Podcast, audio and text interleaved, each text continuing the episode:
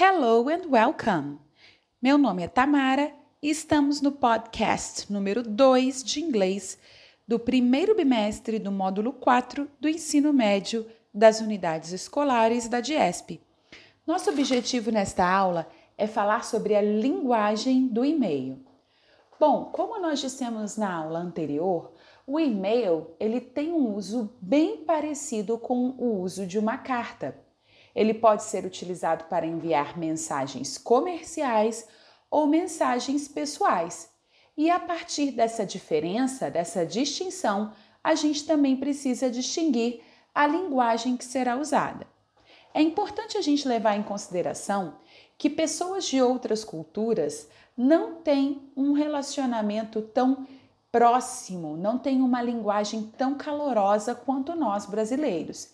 Então, é, despedidas como beijos, abraços estão terminantemente proibidas e devem ser evitadas, viu, pessoal?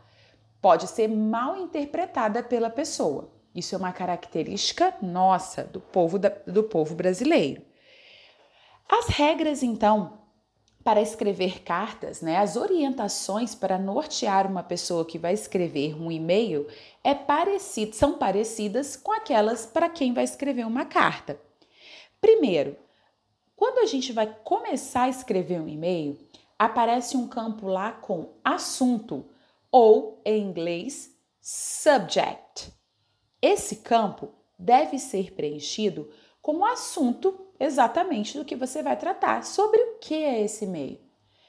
Interesse em vaga de emprego, nota da prova, é, produto defeituoso, né? Porque às vezes você comprou um produto, ele veio com defeito e você precisa mandar um e-mail para a empresa para comunicar e pedir a troca. Então, ali no subject, no assunto, é esse o, o é isso que você deve escrever. Em seguida, vem lá o endereço para você colocar o endereço da pessoa que vai receber. Você também ainda pode colocar, se você quer que esse e-mail vá com cópia para outras pessoas, e em seguida você começa a escrever a sua carta ou o seu e-mail. Você começa sempre pelo vocativo, que é para quem, com quem você está falando nesta carta. Esse vocativo, se você estiver escrevendo um e-mail formal, um e-mail profissional ou um e-mail de negócios, você pode colocar, você pode começar com os pronomes de tratamento mais formais, que são dear, Mr or Mrs. Lembrando que Mr. or Mrs. Eles, serve, eles são títulos usados com último nome da pessoa, com senhor, senhor e senhora em português, só que são utilizados com último nome. Dear Sir, Dear Mr. or Mrs., ok? Se você tem mais intimidade com a pessoa, você pode colocar o primeiro nome, sem problema. Mas lembre-se que em cartas e e-mails de negócios é preferível um tratamento mais formal. Se você não sabe ou não quer dizer o nome da pessoa, você pode usar simplesmente Dear Sir or Madam, Senhor ou Senhora.